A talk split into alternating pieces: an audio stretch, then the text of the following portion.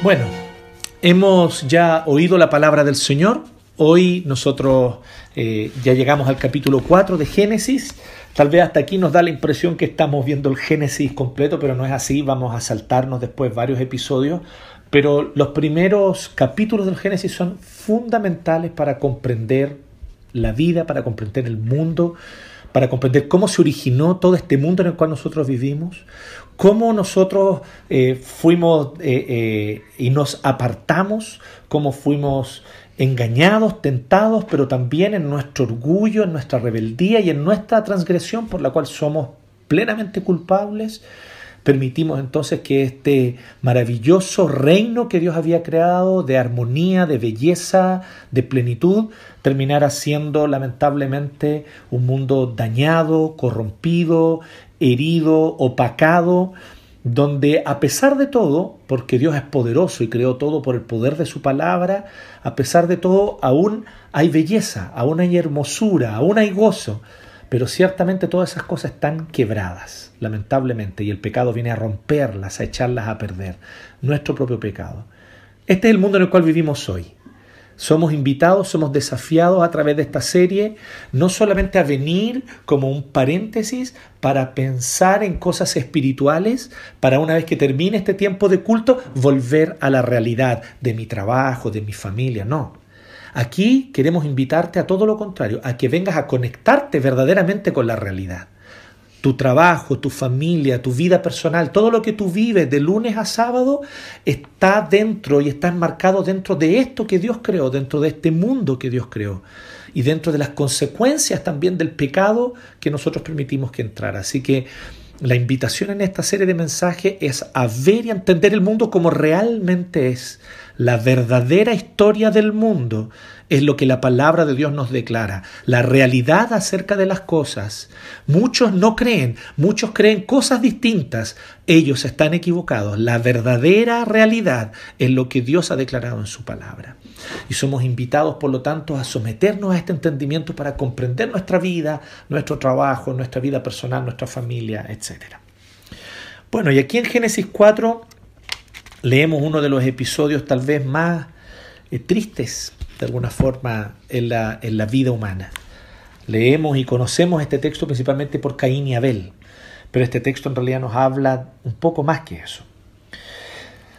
Lo, que nosotros debemos comprender y una de las cosas que yo creo que nos damos cuenta rápidamente eh, a medida que vamos creciendo, vamos, vamos madurando y tal vez ya eh, a la edad de, de, Agustín o de Sofía ya nos empezamos a dar cuenta que este mundo es un mundo lleno de contradicciones, que las cosas no son tan lineales, A genera B siempre o, o, X genera Y. Eh, lamentablemente muchas cosas están cargadas de profundas contradicciones. No solamente el mundo, la vida tiene contradicciones, sino que nosotros mismos estamos llenos de contradicciones. Nosotros estamos cargados de contradicciones. Nuestra vida se caracteriza por contradicciones. Porque claro, por un lado está la decepción, la, la, pena, la rabia que nos genera las contradicciones de otros, las contradicciones del mundo, las contradicciones de la vida. Pero ¿qué ocurre cuando empezamos a mirarnos al espejo y vemos que las peores contradicciones son las que tenemos nosotros mismos en nuestro corazón. El mundo no es lo que debería ser. Y yo no soy lo que debería ser. Ese es el entendimiento que nosotros logramos tener rápidamente en la vida y acerca de lo cual la Biblia, la historia bíblica, nos da cuenta de eso también. Así que hoy vamos a hablar sobre una humanidad perdida. Para los eh, niños de la clase más grande, los niños grandes, eh, el título del sermón es exactamente eso. El título es Una humanidad perdida. De eso es lo que vamos a hablar. Y ya les adelanto, yo les voy a soplar, son cinco puntos. Cinco puntos. Eh, y, y, estos cinco puntos que vamos a ir explorando ahora, vamos a ir viendo primero tratar de responder dos preguntas al mismo tiempo, así que estén atentos ahí los niños porque van a ir tal vez yendo y volviendo en las dos páginas, en las dos primeras páginas, Pero mientras yo les describo cuáles son estos cinco puntos, vamos a ir también respondiendo a la pregunta, ¿qué quiso transmitir el autor del texto bíblico? En este caso, Moisés. ¿Qué quiso decir Moisés? Así que vamos a ir respondiendo a medida que vamos detallando estos cinco puntos y después vamos a abordar las otras preguntas eh, que nos corresponde en cada mensaje. Una humanidad perdida. Esto es lo que vemos del 4 en adelante. Al finalizar el 3, vimos la triste sentencia. El jardín queda cerrado para el ser humano. Del jardín fluían los principales ríos de Oriente Medio, incluyendo el Éufrates, el Tigris. Desde el, el, jardín fluía, ¿cierto?, la vida. Y allí en el centro del mundo era donde habitaba el ser humano, donde Dios lo puso en este jardín pero al pecar contra el Señor fue expulsado del jardín, condenado a vivir fuera del jardín. Pero también la tierra fue maldita por causa del pecado del hombre, nuestras relaciones fueron fragmentadas unos con otros, pero lo más terrible, y fue de donde se originó todo esto, perdimos la comunión con Dios. Esa comunión se transformó en enemistad contra Dios. Y desde ahí se desprenden todas las demás consecuencias sociales, culturales, ecológicas del pecado. Pero, ¿qué ocurre al final? Y tal vez algunos se preguntaron esto, ¿no?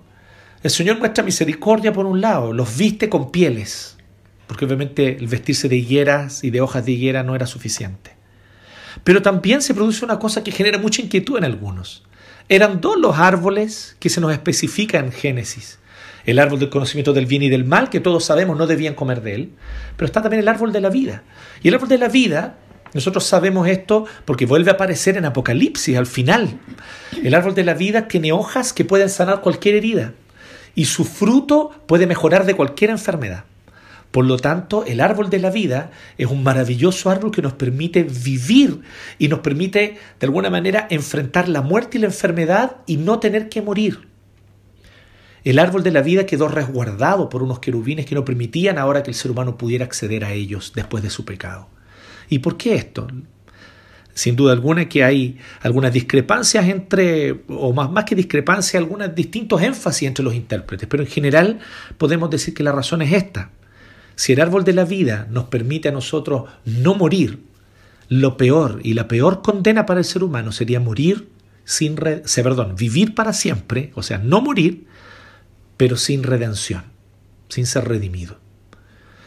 Tener vida vivir para siempre, vivir siglo tras siglo, enfrentando constantemente el dolor, la consecuencia de una vida apartada de Dios, no es vivir en absoluto. Parece un castigo severo o parece una cosa arbitraria de Dios que no les permite el acceso al árbol de la vida. Pero la razón para eso es porque el ser humano, si come de ese fruto, si usa sus hojas para sanarse sus heridas y así no morir, pero sin redención, sin tener un corazón rescatado, sin tener un corazón reconciliado con Dios, en realidad esa vida eterna sería una condena terrible. Dios quiere librarnos de eso. Por lo terrible que sea tener que enfrentar la muerte, la muerte por lo menos nos obliga a pensar en nuestro destino eterno. La muerte por lo menos nos obliga a pensar cómo está nuestra relación con Dios. ¿Cuántas veces ¿Cuántos de nosotros, tú mismo que tal vez estás escuchando este mensaje, no quieres pensar en tu relación con Dios hasta que vas a un funeral? Y ahí te ves obligado a pensar, un día yo voy a morir también y voy a tener que enfrentarme a mi Creador. Entonces, la muerte, con lo terrible que es, porque la muerte es un quiebre del diseño, la muerte es la consecuencia, la paga por el pecado, sin embargo, la muerte por lo menos nos pone en la posición de tener que pensar cómo estoy yo viviendo mi vida con el Señor y cómo estoy yo preparándome para enfrentarme con mi Creador. Por lo tanto, no veamos esto como un castigo arbitrario, veamos esto como un acto de Dios para poder revelar a su Redentor en el tiempo preciso. Así que así termina el capítulo 3. Ahora en el 4, nosotros vemos que Adán y Eva viven fuera del jardín. Y esta es básicamente la historia. La mujer muestra tener esperanza, muestra haber creído en la promesa de Génesis 3.15, porque Dios le prometió que un descendiente de ella vendría para aplastarle la cabeza a la serpiente. Esta es la primera vez que se predica el Evangelio de salvación, el Evangelio de redención, es la primera vez que se predica en la Biblia. Pero ¿qué ocurre? Que la mujer cree, la mujer cree en esto, pero ella eh, no sabe cuándo va a venir ese descendiente. Ella no tiene idea. Nosotros sabemos, para nosotros es fácil leerlo y decir, oye, pero ese descendiente va a venir muchos siglos después. Pero ella no lo sabía. Así que ella tiene un hijo y lo primero que hace es alabar a Dios porque ella piensa que ese hijo, ese hijo es el que va a redimir a la humanidad. Que ese es el hijo que va a aplastarle la cabeza a la serpiente. El hombre se unió a su mujer Eva, ella concibió y dio a luz a Caín y dijo, con la ayuda de Jehová, con la ayuda de Yahvé, con la ayuda del Señor, he tenido un varón. Y es muy interesante porque la palabra allí no es la palabra hebrea niñito varón, no es la palabra hebrea niño, porque existe esa palabra en hebreo. Ahí es la palabra hebreo para un hombre ya adulto, para un hombre ya he tenido un varón. Y la idea de esto es la esperanza que ella tiene puesta en su hijo. Ella piensa que este es el que va a aplastarle la cabeza a la serpiente. Pero ella dice algo muy interesante. Ella dice, con la ayuda del Señor, y aquí tomen nota de esto, yo he obtenido, yo obtuve. Ella está todavía con una vida y con una visión centrada en sí misma y en sus capacidades. Su confianza en el Señor aún no es plena. Ella creyó a la promesa. No vamos a decir que ella no tenga fe. Tiene una fe. Pero esta fe está contaminada profundamente por la tendencia del pecado de su corazón de pensar yo conquisto, yo obtengo.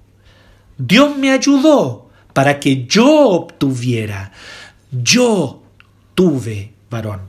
Y es por eso, de hecho, que Caín suena como el verbo en hebreo obtener, adquirir, con la idea de cuando alguien con sus capacidades y su fuerza adquiere, obtiene algo. Eso significa el nombre Caín. Entonces ella dice, yo obtuve y Dios me ayudó. O sea, ayúdate que yo te ayudaré. Eva funcionaba con esa lógica. Como ustedes saben, una, una, frase muy conocida, pero que no aparece en ningún lado de la Biblia. Dios nunca hizo esa promesa. Dios nunca dijo, ayúdate que yo te ayudaré. El Señor promete ser nuestro ayudador, no en el sentido de aquel que complementa algo que nosotros hacemos, sino que en el sentido de que Él hace aquello que nosotros somos incapaces totalmente de hacer y nosotros somos incapaces de salvarnos a nosotros mismos. Pero aquí Eva no lo entendía así. Eva pensaba, yo voy a hacer mi parte y Dios hace la suya. Por lo tanto, nosotros vemos aquí una de las primeras características de la humanidad perdida. Dijimos eso, ¿no? Que el título era Una humanidad perdida. Pues bien, la primera característica de una humanidad perdida es que profesa una fe, pero no confía. Profesa una fe, pero no confía. Qué contradicción, ¿cierto? Profesar una fe sin confianza. Pero es una de las contradicciones que caracteriza a la humanidad desde Génesis 4 y hasta nuestros propios días. Profesar una fe sin confiar, sin descansar, sin anhelar la gracia, sin esperar que la gracia todopoderosa de Dios se manifieste, sino siempre pensando, yo tengo que hacer algo, yo tengo que ponerle un empeño, yo tengo que sumarle algo, la obra de Cristo no es completa, yo tengo que completarla, yo tengo que añadirle, siempre incrédulos frente primero al poder y la gracia de Dios y en segundo lugar siempre pensando que nosotros sí podemos aportar algo porque Dios necesita una ayudita. Eso es profesar una fe sin confianza. Y aquí vemos que efectivamente nos muestra Moisés que una de las características de la humanidad es que comenzamos a profesar fe sin confianza. De hecho, miren lo que dice el 2, fíjense el contraste, cuando vemos el contraste es más claro. Después tuvo a Abel, hermano de Caín, y no dijo nada cuando tuvo a Abel. No se nos dice nada, no hay una alabanza, no hay un homenaje, no hay un agradecimiento a Dios. Simplemente dice, dio luz a Abel, que era el hermano de Caín. ¿Sí? Ustedes saben lo que significa eso, ¿no? Cuando tu hermano es famoso y no tú, entonces dicen, ah, tú eres el hermano de fulano, un poco esa es la idea. Pero además la, la palabra Abel, Abel es una palabra que en el hebreo suena como viento, como vapor, como algo efímero, algo que se desaparece. Eso significa Abel. Por lo tanto, ella lo que dijo es, tuve viento, tuve, ¿cierto?, un vapor. algo efímero. Abel no tiene importancia, no tiene peso, no tiene relevancia para Eva. Eva ha puesto toda su esperanza en su primogénito, en su hijo mayor. Lamentablemente, Eva peca al no comprender los planes de Dios, al no esperar en Dios, al no permitir que el Señor lleve a cabo su plan, al querer ella llevar a cabo su plan. Vemos después la actitud de Caín, ustedes leyeron en Génesis 4, la actitud arrogante, el hecho de que Caín no acepte que, por ejemplo, a él se le diga que algo está mal, porque Dios en ningún aspecto lo rechazó sin opción, todo lo contrario. Le dijo, después más adelante, ¿cierto?, que no se agradó de él y de su ofrenda, pero le da la oportunidad de enmendarse. Le dice, Caín, hiciste esto mal, pero para darle la oportunidad de enmendar. Pero Caín es orgulloso, es arrogante, no es capaz de aceptar las críticas. Si alguien lo critica, él se devasta porque él piensa que él merece todo, que merece lo mejor, reconocimiento. ¿No estará ahí tal vez un trazo de cómo su mamá lo crió? Tal vez estoy especulando aquí un poco, pero ¿no hay ahí un trazo? Un trazo psicológico de alguien cuya mamá lo crió de chiquitito diciéndole, tú eres el mejor, tú eres el más bacán, tú lo mereces todo, tú eres súper especial. Tal vez. Y tal vez eso es solamente una forma más en la cual se confirma esta, lamentablemente, esta fe de Eva, pero sin confianza plena en Dios. Es una fe humanista, es una fe antropocéntrica, o sea que tiene al hombre, al ser humano al centro. Es una fe que confía en las capacidades del ser humano primero y luego que Dios da una ayudita frente a aquello que nosotros nos esforzamos como seres humanos. Si me permiten utilizar un nombre técnico, teológico para esto, una fe sinérgica donde se produce una sinergia. Yo hago mi parte y entonces Dios como reacción hace la suya. Esto es herético.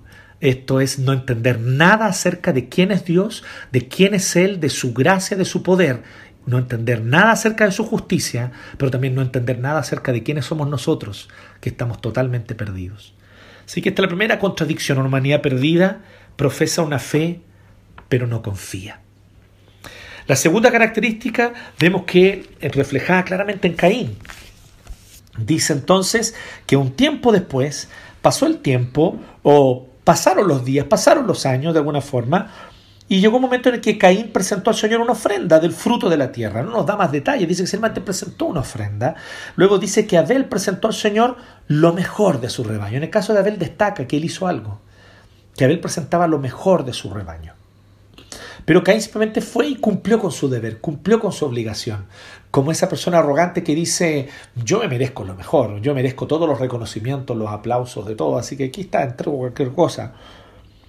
En cambio, Abel, el, él busca alegrar el corazón de su Dios. Y él también se goza en dar lo mejor. Así que él va y presenta ofrenda al Señor de lo mejor del rebaño, es decir, los primogénitos con su grasa. Y dice, para que no nos confundamos, el problema no es la ofrenda, el problema no es la cantidad, cuánto de uno, cuánto de otro. El tema ni siquiera es la calidad de que si era mejor lo de Abel que lo de Caín. Porque incluso eso es solamente secundario, es solo un reflejo, una consecuencia. El texto es súper claro, mire, el Señor miró con agrado a Abel y en segundo lugar a su ofrenda. El Señor mira el corazón.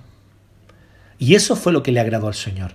Él miró con agrado a Abel, su corazón, su persona, su amor por Dios, su adoración, su fe. Y luego, por lo tanto, se agradó de su ofrenda como consecuencia. Pero no miró así a Caín, verso 5, ni a su ofrenda, de nuevo el mismo énfasis. Pero no se agradó de Caín, de su corazón, arrogante, orgulloso, con la actitud del, del me lo merezco todo, de soy el mejor. No, eso no le agradó al Señor. Así que no miró a Caín ni a, su ofrenda con agrado. ¿Y qué ocurrió? Que Caín era incapaz de recibir críticas. Caín era incapaz de, que, de, que, de escuchar que alguien le dijera, esto lo hiciste mal, con el propósito de que él pudiera mejorar, enmendar. No, Caín no está para eso. Caín hace todo bien o no. Y por lo tanto se enfureció y andaba cabizbajo. ¿Y qué es lo que ocurre? Entonces el Señor le dijo, ¿por qué estás tan enojado? ¿Por qué andas cabizbajo? Si, si, haces lo bueno, podrás andar con la frente en alto. O sea, no va a andar triste, a eso se refiere, no se refiere a la frente en alto en sentido de orgullo, sino a la frente en alto en sentido de gozo. vas a poder mostrar tu rostro, no vas a andar enojado. Si haces el bien, no vas a andar enojado. Y esto es una verdad que la, la palabra de Dios siempre nos dice. Cuando obedecemos al Señor y sus preceptos, vamos a andar con gozo, vamos a andar con la frente en alto, vamos a andar disfrutando y gozando de lo que Dios nos da. Si pecamos y fallamos al Señor, vamos a andar cabizbajo, vamos a andar con el ceño fruncido, vamos a andar amargado. Pero si haces lo malo, el pecado te acecha. Y dice lo siguiente, como una fiera lista para atraparte, traduce la NBI. Pero lo interesante es que dice, el pecado está a la puerta, dice literalmente en el hebreo. Y él se está arrastrando detrás de la puerta. ¿Qué animal es el que se arrastra? Dios no necesita mencionarlo, el animal que se arrastra es la serpiente. Entonces le está diciendo, ahí está el pecado, ahí está la tentación, ahí está el tentador una vez más. Está detrás de la puerta arrastrándose, está ahí, atrás de la puerta, esperando su oportunidad. Pero a ti te corresponde decirle no al pecado. Es tu responsabilidad. Eso significa esa frase final. No obstante, tú puedes dominarlo. No es una declaración de tú todo lo puedes, eres un campeón. No. Hay que entender bien el contexto y además ser cuidadoso con la gramática en el hebreo. Lo que está diciendo es, a ti te corresponde, es tu responsabilidad. Y eso siempre es así, querido hermano. No podemos llegar y culpar a Adán y a Eva en el jardín. Tu pecado es tu responsabilidad. Cuando tú pecas es tu responsabilidad. Cuando tú no le crees a Dios y te, te, domina la ansiedad, te domina la incredulidad, te domina la falta de fe y por lo tanto piensas, ¿qué importa? Voy a pecar contra Dios y te lanzas al pecado, lo que tú estás haciendo por lo tanto es tu responsabilidad. Debes asumirla, entenderla, comprenderla y arrepentirte. Esa es la esencia del arrepentimiento, que somos responsables por nuestro pecado, que yo no puedo culpar a otros, a la vida, a las circunstancias, a mis padres, a la sociedad, al sistema económico. No, mi pecado es mi responsabilidad. Por lo tanto, a ti te corresponde, dice Dios, aquí es Dios mismo diciendo, tu pecado es tu responsabilidad. El tentador está allá a la puerta, a ti te corresponde dominarlo. ¿Y qué hizo Caín? Conocemos lo que continúa. Caín le dijo a su hermano un día y habló con su hermano Abel. Lo llamó y mientras estaban en el campo, Caín atacó a su hermano y lo mató.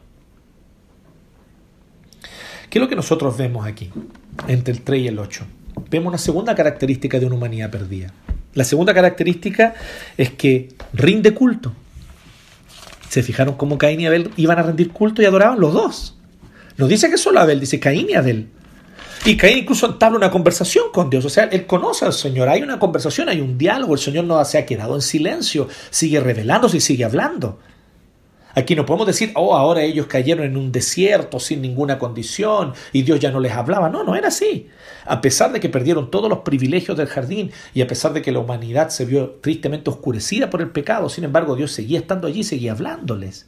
Y antes de que Caín cometa su pecado, Dios le advierte, Dios le habla, Dios lo confronta, le dice, cuidado, el pecado está a la puerta, pero tú a ti te corresponde decirle no a la tentación. Pero Caín no hizo eso, Caín no resistió la tentación y se deja llevar por el deseo de su corazón, se deja llevar por el engaño de la serpiente también. Así que lo que vemos esta segunda característica, que es la humanidad perdida, rinde culto, pero no ama. Rinde culto sin amor. Qué contradicción, porque adorar es amar. Adorar es una de las formas, si no la más sublime, de amar. Y por lo tanto, cuando aquí nos muestra el texto que la humanidad perdida rinde culto sin amar, y eso es lo que vemos, o sea, él tiene profundo odio hacia su hermano Abel, que no le hizo siquiera nada malo a él. Simplemente lo que Abel hizo fue que como fruto de su fe, dice Hebreos capítulo 11, el Nuevo Testamento inspirado por el Espíritu Santo nos trae luz sobre este texto, dice que Abel por su fe ofreció mejor sacrificio que Caín. Por su fe. Él no estaba diciendo voy a hacerlo mejor que mi hermano. A Abel no le importaba hacerlo mejor que nadie. Abel no quería demostrarle nada a nadie. Abel no estaba interesado en que los demás le dieran ningún tipo de reconocimiento. Abel solo amaba a su Dios con un corazón con fe. Y esto le dio rabia a Caín. Por lo tanto, vemos que en Caín no hay amor.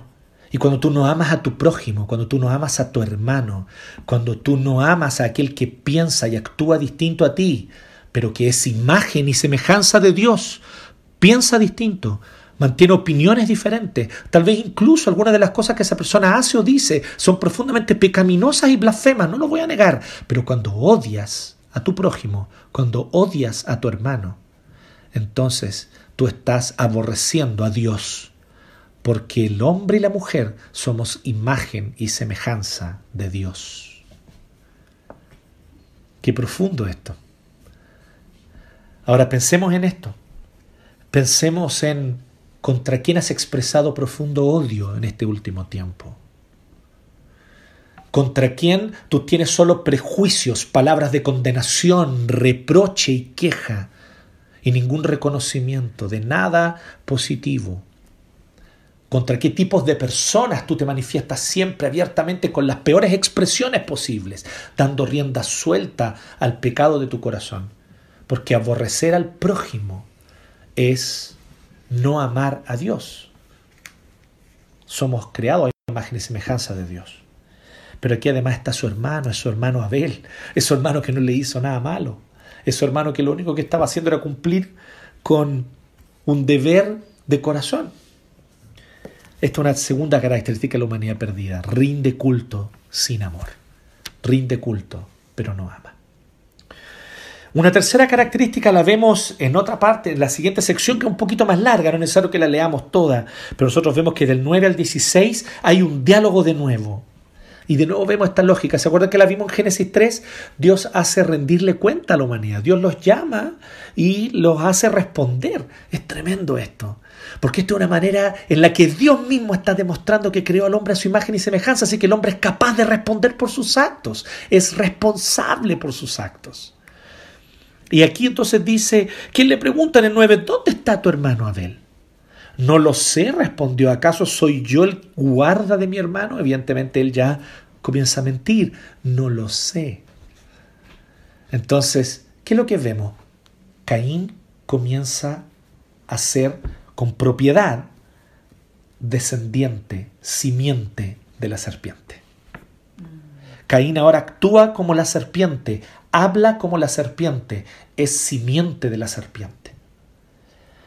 Entonces, lo que decía Génesis 3.15, que iba a haber una simiente de la serpiente, una simiente de la mujer, no solamente se refiere al actuar de Satanás en el mundo, sino también a todos aquellos que seducidos por Satanás actúan conforme a los valores, principios y preceptos de Satanás.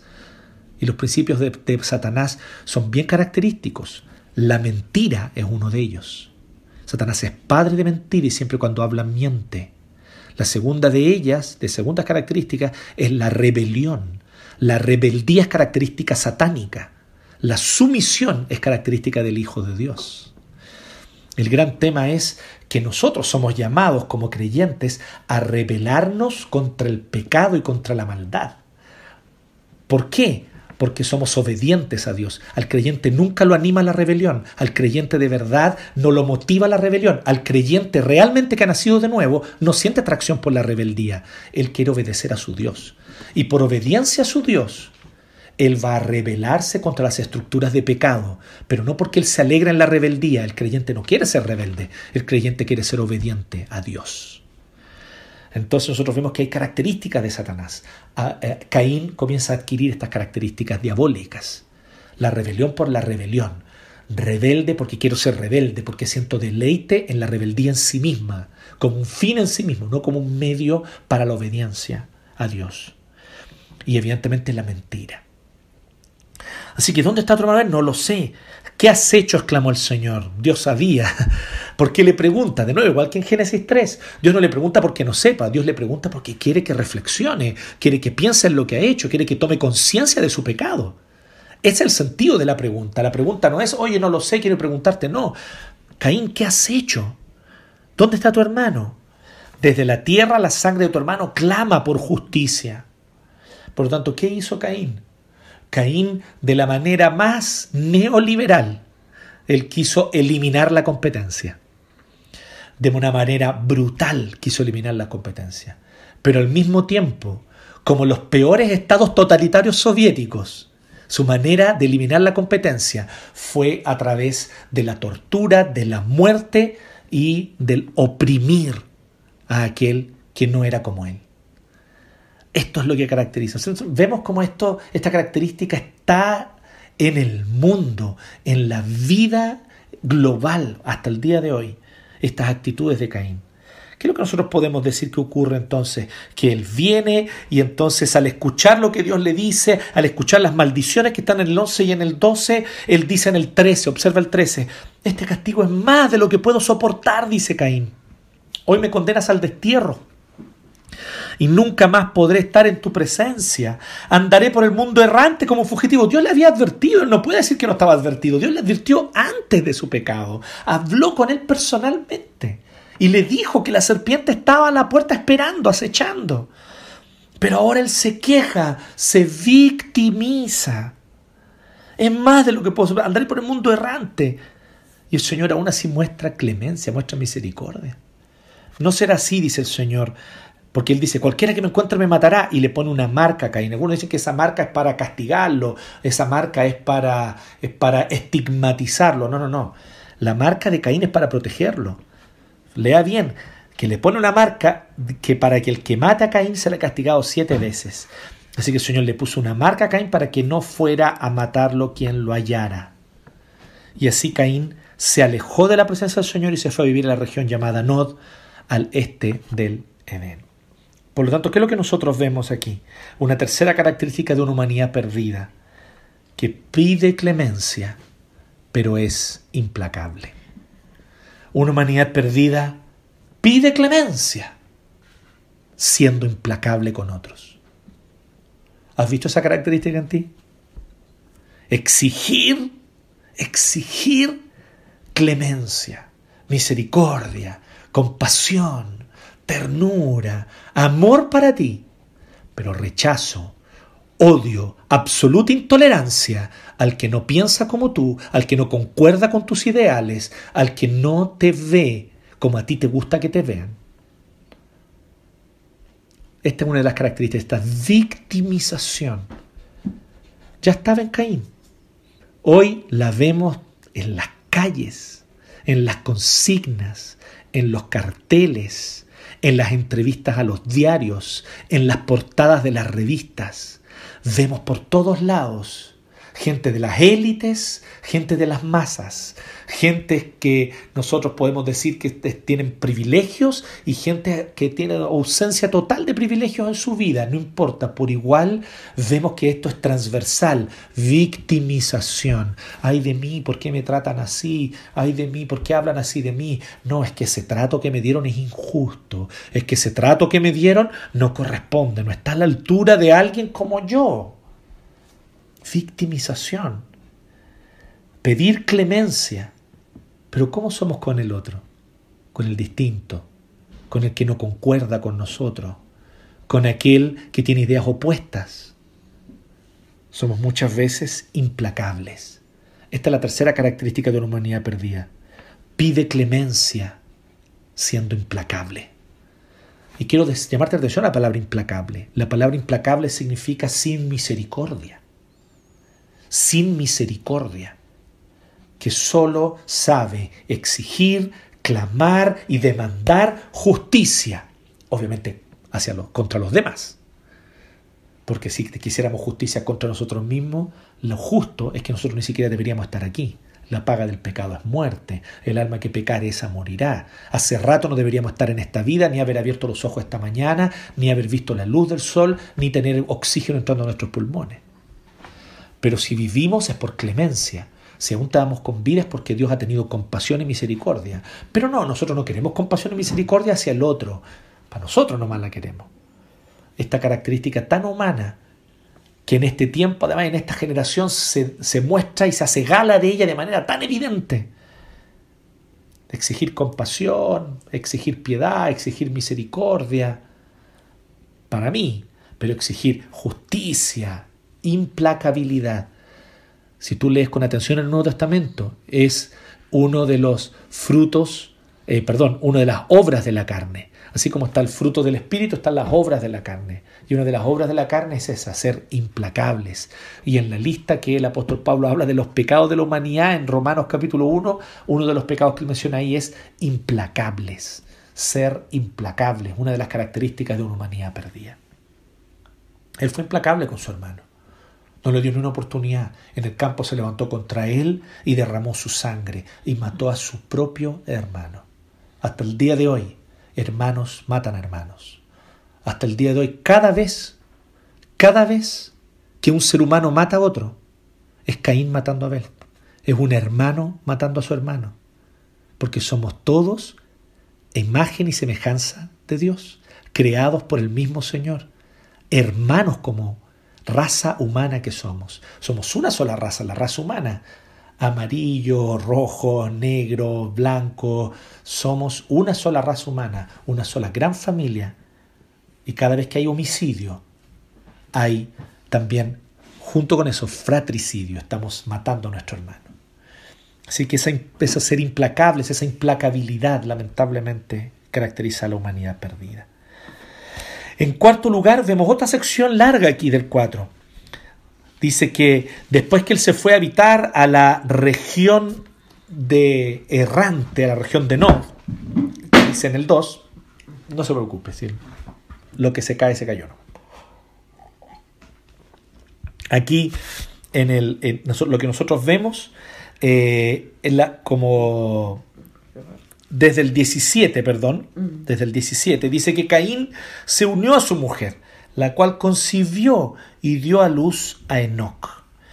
No sabemos cuánto tiempo pasó. Esto es un tanto irrelevante. Muchos dicen, ¿y con quién se casó Caín? No importa, porque pueden haber pasado 100, 200 años. Recuerden que en ese tiempo, y lo muestra claramente el capítulo 5, las personas vivían 700, 800, 900 años.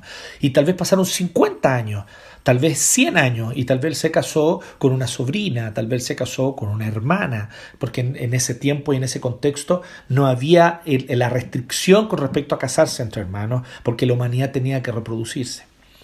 Lo importante aquí, sin embargo, es otra cosa, es que Caín tuvo un descendiente, tuvo un primer hijo, que se llamó debilidad, fragilidad, eso significa Enoch. ¿Cierto? Entonces dice, que él entonces tuvo este hijo y así Caín se alejó de la presencia del Señor, dice, se unió a su mujer y entonces construyó una ciudad y le puso el nombre de su hijo. Dice que después Enoch tuvo otro hijo, Irad, después él tuvo a Mehuyael, este a su vez fue el padre de Metusael, Metusael fue el padre de Lamec, y con Lamec nosotros vemos que la maldad comienza a aumentar. Nosotros vemos la idea que está diciendo aquí, no nos da más detalles entre Caín y Lamec, pero claramente es como que la maldad fue aumentando en esta descendencia. Esta simiente de la serpiente se fue volviendo cada vez más implacable, cada vez más cruel, cada vez más eh, pecadora. Y esto es lo que nosotros vemos, porque dice entonces que Lamec fue el primero que rompió el diseño de Dios para la vida matrimonial. Lamec tomó dos mujeres. Dios no le creó dos Evas a Adán. Dios estableció el diseño de un hombre y una mujer unidos en pacto perpetuo como la base y el sustento no solo de la familia, sino de la sociedad. Pero aquí la Mec viola ese principio. Por un lado vemos lascivia, concupiscencia de tomar a dos mujeres, pero también vemos deseo de poder, porque tomar a dos mujeres es poder ir teniendo descendencia al doble. En vez de ir teniendo un hijo cada vez, puede ir teniendo de a dos hijos cada vez al tener a dos mujeres. Por lo tanto, él puede extender su poder y su influencia y conquistar más territorio para su clan. Entonces, la Mec tiene concupiscencia, ven como el deseo de poder y aquellos que se sienten poderosos. Generalmente también eso está asociado con la concupiscencia, con el pecado de la lascivia, de mirar a la mujer como objeto, de pensar que puedo poseer a la mujer y darle rienda suelta al deseo sexual, porque en el deseo sexual también está allí el deseo de poder. Freud habló de eso claramente, solamente para redescubrir una verdad que ya la Biblia daba cuenta de ella desde el Génesis. Lo que nosotros vemos aquí es que Lamec tuvo dos mujeres, Ada y Silá, y que entonces tuvo varios descendientes, y destaca algunos de ellos, a Jabal, que fue el antepasado de los que viven en tiendas de campaña y crían ganado, o sea, con él se inició el trabajo de la ganadería de la manera, por así decirlo, como gremio, de una manera más profesional. Dice que Jabal tuvo un hermano que se llamó Jubal, que fue antepasado de todos los que tocan el arpa y la flauta. Por lo tanto, aquí nosotros vemos a alguien que se empezó a desarrollar como músico y empezó a, a desarrollar la labor del llevar a cabo el oficio musical. Y por su parte, Sila dio a luz a Tubal Caín, que fue herrero y forjador de toda clase de herramientas de bronce y de hierro. También aquí hay desarrollo, por lo tanto, tecnológico, bronce y hierro. Así que Tubal Caín tuvo una hermana que se llamaba Noamá. Entonces, ¿qué es lo que nosotros vemos? Vemos que la humanidad no deja de perder los aspectos social y cultural del pacto. Hablamos de que el pacto tiene tres aspectos, espiritual, social y cultural. Y si bien el aspecto espiritual, que es la raíz, está roto, está torcido, porque en vez de tener comunión con Dios tenemos enemistad con Él, sin embargo no perdemos la capacidad de desarrollar el pacto matrimonial. Caín tuvo una mujer en algún punto de su vida, tal vez pasó mucho tiempo solo, pero años después pudo conocer a alguien y casarse y tener descendencia. Así que él lleva a cabo el pacto social pero también él lleva a cabo el pacto cultural o el, o el mandato social y el mandato cultural del pacto. Y es cuando él construyó una ciudad, desarrollando así la cultura. Y sus descendientes también desarrollan sus oficios. Por lo tanto, también llevando a cabo el aspecto cultural del pacto. Entonces esas cosas no dejan de estar en ellos. Las misericordias, las gracias, los dones del Creador están allí. Fíjese que esta es la primera canción que aparece en la Biblia. Aquí está, en el 23. La Mec canta, esta es la primera canción que aparece en la Biblia, y no es un salmo de alabanza. No es una canción de adoración. La primera canción que aparece en la Biblia es una canción impía. Dice así que la Mec cantó esto. Oigan bien, mujeres de la Mec, escuchen mis palabras. Maté a un hombre porque me hirió, y a un muchacho, ahí la palabra muchacho muy bien traducida en la NBI, a un niño porque me golpeó. Literalmente golpeó ahí es me pisó el pie. Maté a un niño porque me pisó el pie. Así de cruel es la Mec. Y la Mec se jacta y hace una canción de eso. Si Caín será vengado siete veces, setenta y siete veces será vengado la Mec. Aquí está el antecedente de las cumbias villeras, Aquí está el antecedente de, la, de, la, de las rancheras, ¿cierto? Perdón, de, de los corridos, narcocorridos. Aquí está el antecedente de los rap de gángster. Todo ese tipo de canciones que se jactan de su maldad, de su crueldad, de cuánta gente mató, de lo que traficó, de lo que hizo, de las mujeres que tuvo. Aquí vemos a la Mec jactándose de su pecado. Esto es tan antiguo como la música misma. Cuando viene la gente se escandaliza, no, es que mira lo que canta esa canción, mire lo que canta ese grupo, miren ese estilo. En realidad eso ha existido desde siempre en la humanidad. Que lamentablemente un don tan maravilloso como la música se usa para exaltar maldad y pecado. Eso ya existía en este tiempo. Y aquí vemos a la Mec, la primera vez que aparece una canción en la Biblia. Y es una canción impía. ¿Qué es lo que nos quiere mostrar aquí Moisés? ¿Qué es lo que nos está mostrando? nos está mostrando que a pesar de lo impío que es la canción, de lo impía que es la canción, sigue teniendo dones que son dones del Creador. Entonces toda esta sección nos muestra hasta el 24 una cosa muy interesante, que es la cuarta característica de una humanidad perdida. Solo recordando las primeras tres. Una humanidad perdida profesa una fe, pero no confía. En segundo lugar, rinde culto, pero no ama. En tercer lugar, pide clemencia, pero es implacable. Y aquí en cuarto lugar, disfruta los dones del Creador, pero se endurece contra Él. Disfruta los dones del Creador, pero se endurece contra Él. Y vemos que eso es claro.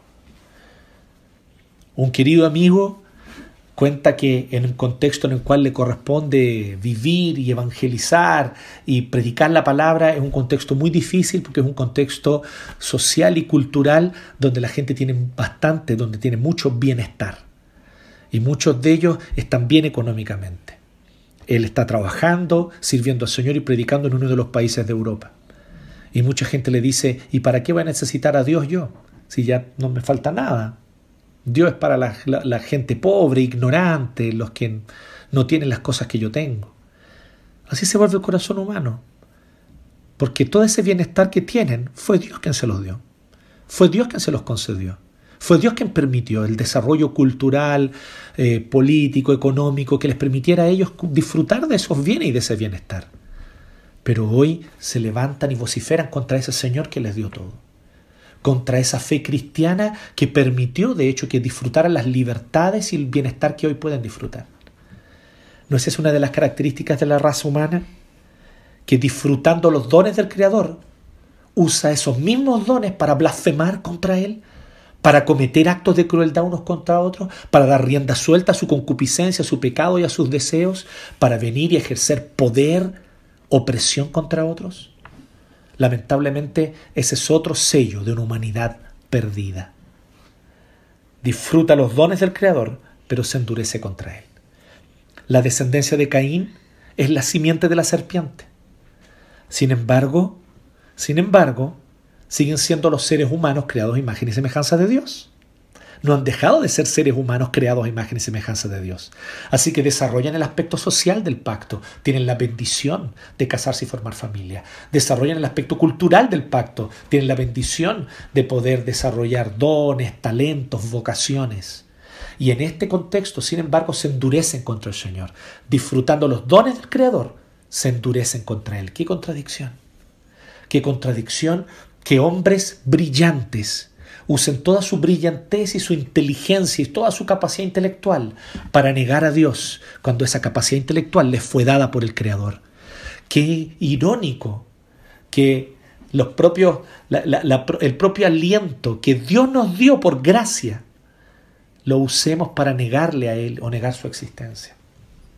Así es la característica del ser humano, lamentablemente. Y esto es la cuarta característica de una humanidad perdida. Pero el texto no termina aquí.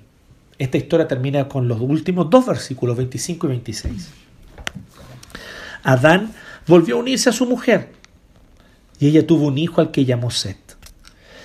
Aquí no estaba haciendo un orden cronológico avanzó con toda la descendencia de Caín, nos contó hasta el punto de Lamec y sus hijos. Termina con el canto de Lamec, esa parte. Y luego entonces es, como que el narrador dijo, pero mientras tanto, mientras Caín se iba a la tierra de Nod a vivir errante y solo, o sea, en aquella época, cuando recién Caín había cometido el pecado de matar a su hermano Abel y se había arrancado de la presencia del Señor, por aquella época resulta que Adán volvió a unirse a su mujer. Debe haber habido un periodo de mucha decepción, de mucha tristeza. Muchos dicen, y con razón, porque esto es así, de hecho, que una de las peores cosas que puede ocurrirle a un matrimonio es tener que vivir juntos la pérdida de un hijo. Y que o esto los hace más fuertes o esto termina por destruir su vida matrimonial. Y por alguna razón, Adán y Eva, que más encima habían puesto toda su esperanza en Caín, y que tal vez no mostraban tenerle mucha fe a Abel. Se dieron cuenta tarde que Abel era aquel que tenía fe y no Caín. Así que la decepción, los reproches, el culparse al uno al otro, tal vez estuvieron allí. Tal vez un largo tiempo sin querer acariciarse, un largo tiempo sin querer verse, un largo tiempo sin que hubiese un diálogo eh, gozoso y amoroso y tierno entre ellos, sino reproches solamente, quejas, el uno contra el otro. Pero llegó un punto donde eso, a pesar de todo ese escenario oscuro, eso paró. Y dice que Adán volvió a unirse a su mujer. Y al unirse, ella tuvo otro hijo, al que llamó, presta atención al nombre, Set. Set, que en hebreo significa conceder, concedido, como un regalo. Aquí no es como Caín, adquirido, yo lo conquisto, yo lo adquiero. No, no es Caín, el nombre es Set, concedido, me fue dado. Yo no hice nada para merecerlo, Dios me lo dio, es gracia. Set, porque dijo, Dios me ha concedido otro hijo. No dijo ahora, yo tuve un hijo y Dios me ayudó. No, esta vez ella entendió la gracia, por fin. Eva creció espiritualmente. Dios me ha concedido otro hijo. Y miren cómo creció espiritualmente. ¿En lugar de quién? Ella no dice en lugar de Caín. ¿En lugar de quién? En lugar de Abel. Porque ella se dio cuenta que era Abel el que tenía fe. En lugar de Abel al que mató Caín. no deja de negar que tuvo un hijo que se llamó Caín y que lo amó, y sin duda alguna que lo amó, como toda madre ama a su hijo. Pero ella reconoce que si Set viene a sustituir a alguien, que si Set viene a darle continuidad a una descendencia que honra a Dios, entonces ciertamente él viene a darle continuidad al trabajo de Abel, al papel de Abel en esta historia, no al papel de Caín. Porque el papel de Caín ya sabemos cuál es. El papel de Caín es dejarse seducir por la serpiente y pasar a ser la simiente de la serpiente de aquí en adelante. Vuelvo a decir, sigue siendo imagen y semejanza de Dios, pero es, es la descendencia, la simiente de la serpiente. Así que aquí están, sin embargo, los hijos de Dios, los que temen al Señor, los que vienen de Él. Estos son los hijos de Dios, que después vamos a ver que los menciona en Génesis 6. Los hijos de los hombres, los hijos de Dios. Los hijos de los hombres son ese linaje natural de Caín, que niega a Dios o que no le reconoce. Los hijos de Dios son aquellos que invocan el nombre del Señor. 26. Luego entonces también Seth tuvo un hijo. Pasó el tiempo, él creció, se casó con alguien, tuvo un hijo, a quien llamó, miren, igual como Caín había llamado a su hijo, Enoch también. Aunque aquí aparezca una de las posibles traducciones, una de las posibles formas de traducir es Enos, sin embargo, presten mucha atención a esto porque en realidad es el mismo nombre en el hebreo. Caín tuvo un hijo, se llamó Enoch, fragilidad, debilidad. Y aquí Seth tuvo un hijo y también se llamó Enoch, fragilidad, debilidad. Y desde entonces se comenzó a invocar el nombre del Señor. Quiero que vean el contraste entre el 26 y el 17 porque dice que Caín se unió a su mujer, concibió y dio a luz a Enoch, el mismo nombre. ¿Y qué hizo Caín? Caín estaba construyendo una ciudad. ¿Y qué es una ciudad? Es un lugar amurallado.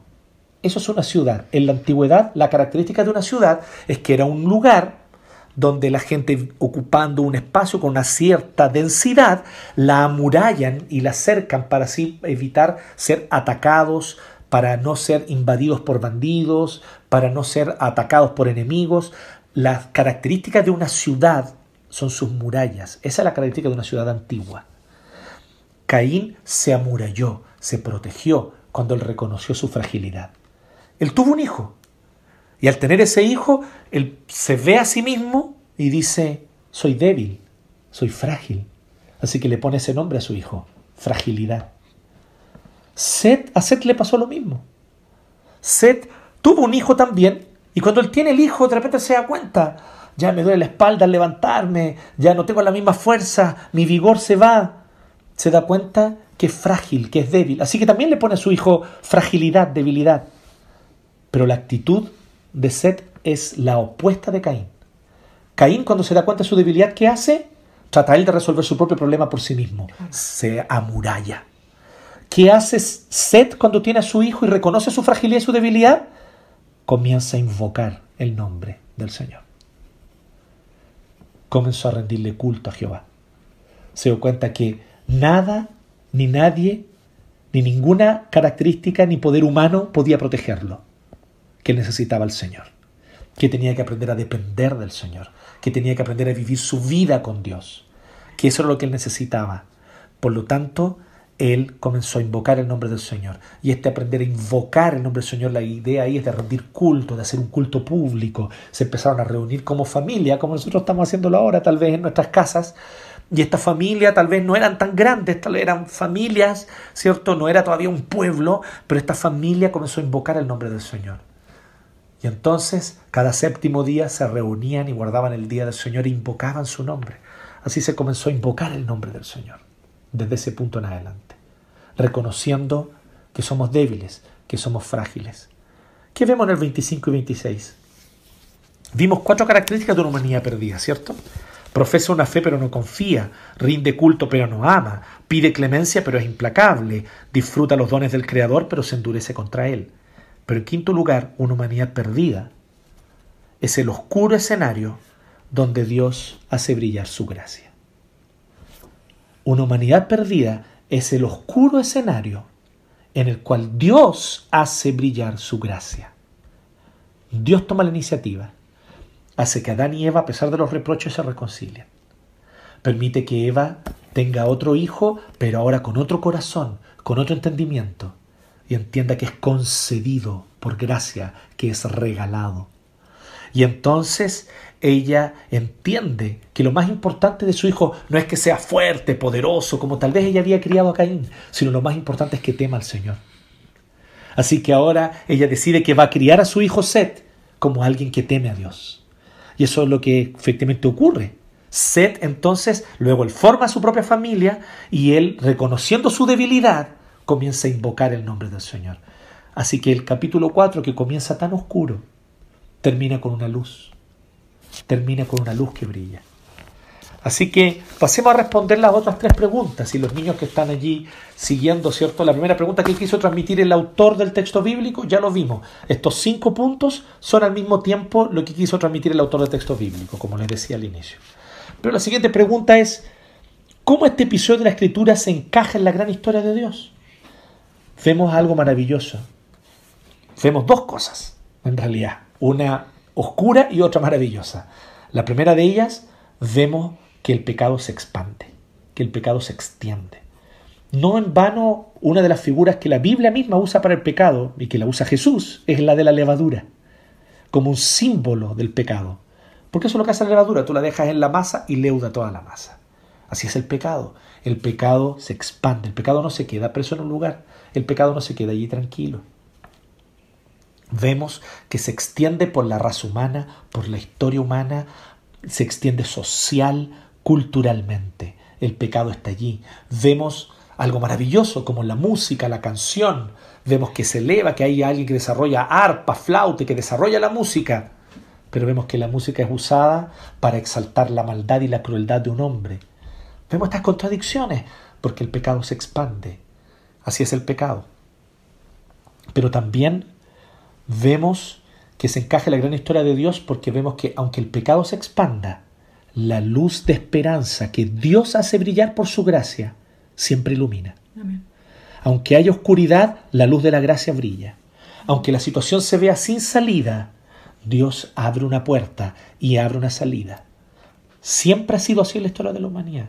Aunque todo se vea oscuro ahora, chiquillos, aunque se vea que la cosa está difícil, COVID-19, un sistema global de gran injusticia, que parece más bien extender la injusticia más que extender la prosperidad, que parece en realidad dañar a tantas personas. Vemos nosotros también actitudes de gobernantes que deberían tomar la iniciativa y liderar para el bien común del pueblo, que en vez de eso están simplemente aferrados a su orgullo sin importarle el gran daño y las muertes que puedan ocurrir. Vemos muchas cosas dolorosas y vemos por otro lado muchos gobernantes confundidos que tal vez quisieran hacer lo correcto, pero son incapaces de pensar más allá, porque el pecado también afectó nuestras capacidades intelectuales. Así que muchas veces no sabemos bien cómo actuar y vemos entonces que eh, eh, se, ve todo, se puede ver todo muy oscuro. Pero aunque todo se vea oscuro, la luz de la gracia y de la esperanza siempre brillan, siempre brillan. Y eso es lo que nos muestra también esto. Nos muestra que a medida que la humanidad crece y se expande, se expande también el pecado, pero esto le da más oportunidades a la gracia de Dios para que brille en distintos contextos, en distintos lugares y de distintas maneras. No en vano el apóstol Pedro en el Nuevo Testamento llama a la gracia de Dios la multiforme gracia de Dios porque se manifiesta de distintas formas en distintos lugares. ¿Cómo este episodio revela a Cristo, nos habla de su venida? Bueno, vemos una cosa evidente, que hay un anhelo por el Redentor. Eva desde el principio tenía el anhelo por ese Redentor, desde el versículo 1. Hay un anhelo por el Redentor, hay un deseo de que el Redentor venga, hay ganas de que el Redentor se revele pronto. De hecho, tan pronto que Eva pensó que su primogénito iba a ser el Redentor vemos el anhelo por el Creador. Así le llama la Biblia. La Biblia dice que Jesucristo es el deseado de las naciones. ¿Sabes tú qué significa eso? Que todo lugar donde hay un clamor por justicia es un clamor por Cristo. Que en todo lugar donde hay un anhelo porque las cosas que están mal vuelvan a ser enmendadas, ese es un anhelo porque Cristo redima que en todo corazón donde hay un deseo porque la injusticia se acabe y por fin brille una luz en la oscuridad, ese es un anhelo de Cristo. Y aquí donde está la triste contradicción de la humanidad. Que muchos claman por justicia y salen a las calles por justicia, pero no quieren a Cristo. No habrá justicia para ellos, porque Cristo es el sol de justicia. ¿Cuál es el único camino? Volverse a Cristo, conocer a Jesucristo. Y nosotros proclamar a Jesucristo, no una ideología, no un plan político, a Cristo. Él es el deseado de las naciones, Él es el que los corazones anhelan, es el que las naciones desean. Él es el deseado de las naciones. Aquí Eva ya deseaba que este, este, redentor se manifestara ahora ya, que ya mi primer hijo fuera el redentor, es lo que ella quería. Lamentablemente, aún en un cierto sentido, lamentablemente tenía que pasar mucho tiempo, lamentablemente tal vez para Eva, pero Eva se sostuvo como viendo al invisible, al igual que Abraham, se sostuvo como viendo al invisible, porque ella sabía que si ella no lo veía en su vida, en algún punto, sin embargo, Dios iba a cumplir su promesa e iba a manifestar a su redentor. Así que este episodio revela a Cristo, miren qué interesante, revela a Cristo justamente en el anhelo de que Cristo se manifieste. Aparece Caín y Caín no es nada como Cristo. Abel tiene fe, pero muere al tiro y allí queda.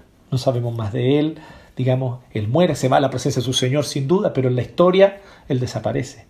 Y ahora vemos a Set al final, pero Set es débil. Set es frágil y él mismo lo reconoce. Por eso le pone a su hijo fragilidad, debilidad.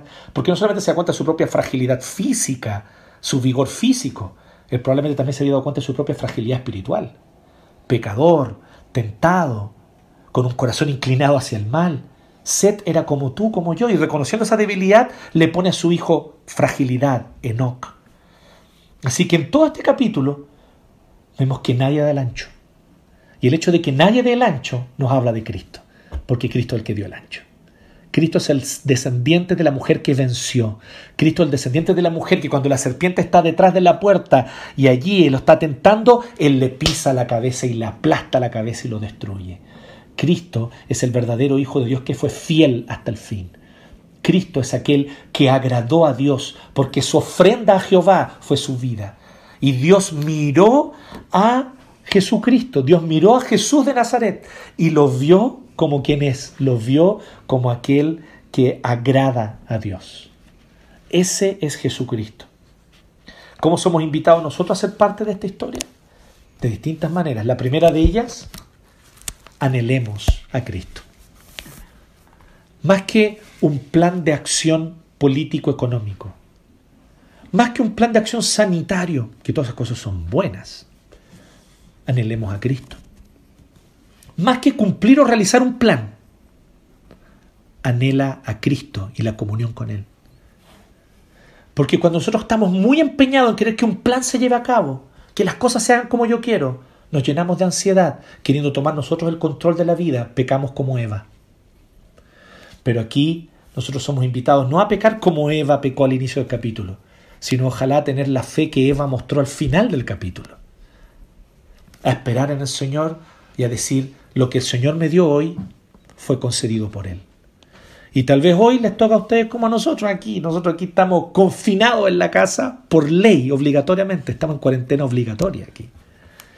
Para salir hay que pedir un permiso y un permiso que solamente se da dos veces por semana. Y tal vez una situación difícil, compleja, y tal vez no hay mucho para decir gracias Señor, porque somos cortos de vista, ingratos. Pero si miramos con atención hay mucho que agradecer. Hay mucho que decir el Señor nos ha concedido, el Señor nos ha regalado. ¿Cuántas cosas Dios te ha concedido? Cuenta tus bendiciones. La ansiedad crece como la levadura en el corazón que no sabe agradecer los dones de Dios hoy. Agradece lo que Dios te ha dado hoy, esta mañana al abrir los ojos, luz, alimento, abrigo, un techo. ¿Qué es lo que el Señor hoy te ha concedido? Agradece al Señor por lo que Él te ha concedido. Ese es el llamado para nosotros. Somos invitados a ser parte de esta historia anhelando y deseando al Creador, al, Redentor, perdón. Y con esta ventaja, que ya sabemos quién es este Redentor. Ya se manifestó en la historia. Es Jesús de Nazaret. Él venció allí donde, donde Caín fracasó. Él venció y aplastó la cabeza de la serpiente, no se dejó seducir por ella. Él también ofreció la ofrenda perfecta, no solamente la ofrenda de lo que Él llevó y le entregó a Dios, sino su propia vida que fue ofrenda para el Señor. Por lo tanto, así que antes que se nos quede dormido, Agustín, entonces vamos ya cerrando pensando en cómo nosotros somos invitados a ser parte de esta historia, cómo nosotros somos invitados a ser parte de esta historia, anhelando al Señor, anhelando al Creador y recordando esto que es lo más importante, ¿cierto? Recordando esto a lo que llega al final del capítulo 4. No importa cuán oscura se vea la situación, querido hermano, querida hermana, no importa cuán oscura se vea la circunstancia, la luz de la gracia va a brillar allí. Y mientras más oscura la circunstancia, más oportunidad para que la luz de la gracia brille. Espera en Él, confía en el Señor. Él a su tiempo hará brillar su gracia, su esperanza por ti y por mí. Y esa esperanza tiene nombre, Jesucristo. Espera en Él, anhélalo a Él. Amén. Amén. Oremos. Gracias te damos, Señor, por tu palabra. Gracias, Señor, porque tú nos permites en esta mañana de domingo poder alabarte, escuchar tu palabra y una vez más recordar que tenemos que anhelarte a ti. Gracias por el plan que llevaste a cabo en la historia, porque es un plan perfecto y hoy somos privilegiados. Tenemos el privilegio enorme de conocer al Redentor, de saber quién es Jesús de Nazaret, quien nació en Belén Efrata, aquel que anduvo entre nosotros, sanó enfermos, predicó el Evangelio, murió en la cruz, resucitó al tercer día. Gracias Señor por el privilegio de vivir estos tiempos privilegiados de la historia, donde sabemos quién es este descendiente de la mujer que pisó la cabeza de la serpiente. Anhelamos en Jesucristo, anhelamos su reino de justicia, anhelamos que pronto vuelva Jesús y elimines por fin toda corrupción, termines con toda enfermedad, termines con toda injusticia e inaugures tu reino perfecto en una nueva creación, nuevos cielos y nueva tierra, donde lo más maravilloso de todo es que podremos verte cara a cara, tener comunión contigo. Gracias Señor, en el nombre de Cristo Jesús, nuestro Redentor, oramos.